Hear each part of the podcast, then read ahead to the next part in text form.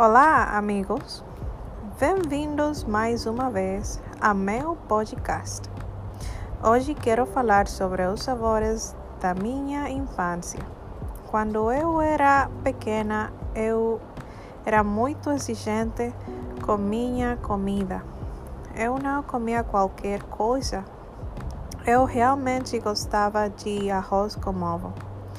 Essa era a única coisa que eu comia.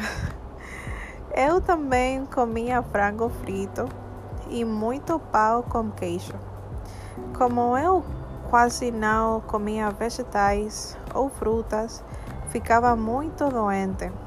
Mas tudo isso mudou. Eu gosto de comer muitas coisas agora, frutas e vegetais. Aprenda a desfrutar de todos os sabores e a cuidar da sua saúde. Até a próxima vez, amigos!